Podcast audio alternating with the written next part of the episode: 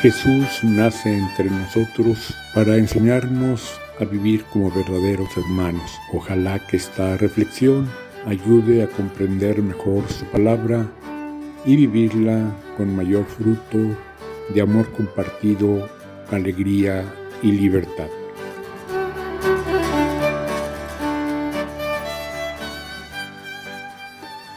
Comenzamos a celebrar ahora el culmen del tiro pascual, el triunfo, la victoria, la resurrección de Jesús, que habiendo aceptado libremente, soportado la entrega de su vida, comienza a producir fruto, recupera la vida él mismo y nos la transmite a todos los que creemos en él.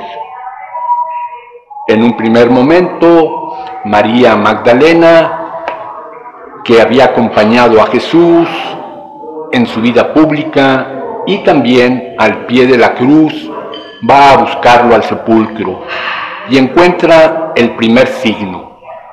El sepulcro está vacío.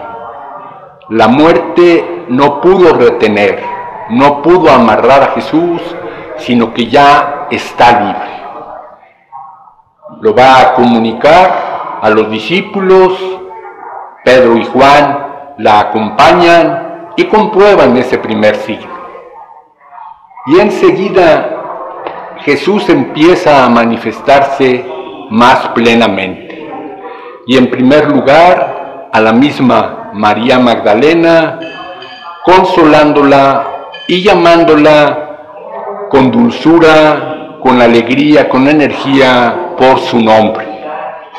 María lo reconoce, se alegra y entonces Jesús completa esa obra suya con el envío. No te quedes conmigo, ve a anunciarlo a los demás, que es también el encargo que nos hace a nosotros. Cree, recibe mi amor, mi victoria, fortifícate tú mismo y compártela con todas las otras personas. Vamos viendo cómo Jesús resucitado es el mismo que previamente nos había enseñado el camino de la salvación, en el compartir, en el ayudar, en la alegría.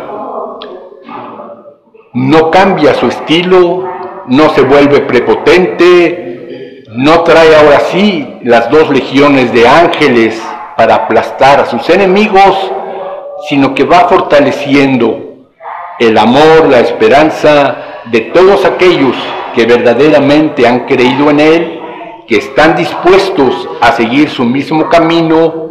Y entonces comenzando la preparación que culmina en Pentecostés, los envía para continuar esa obra que Jesús había comenzado en su nacimiento, llevado adelante en su vida oculta, plenificado en su vida pública y ahora culminado a través de la pasión, de la crucifixión, en, en esta nueva vida victoriosa sobre todos los enemigos, sobre la ley, el pecado y la muerte. Que el Espíritu Santo nos ayude a comprenderlo, a vivirlo y a compartirlo. Amén.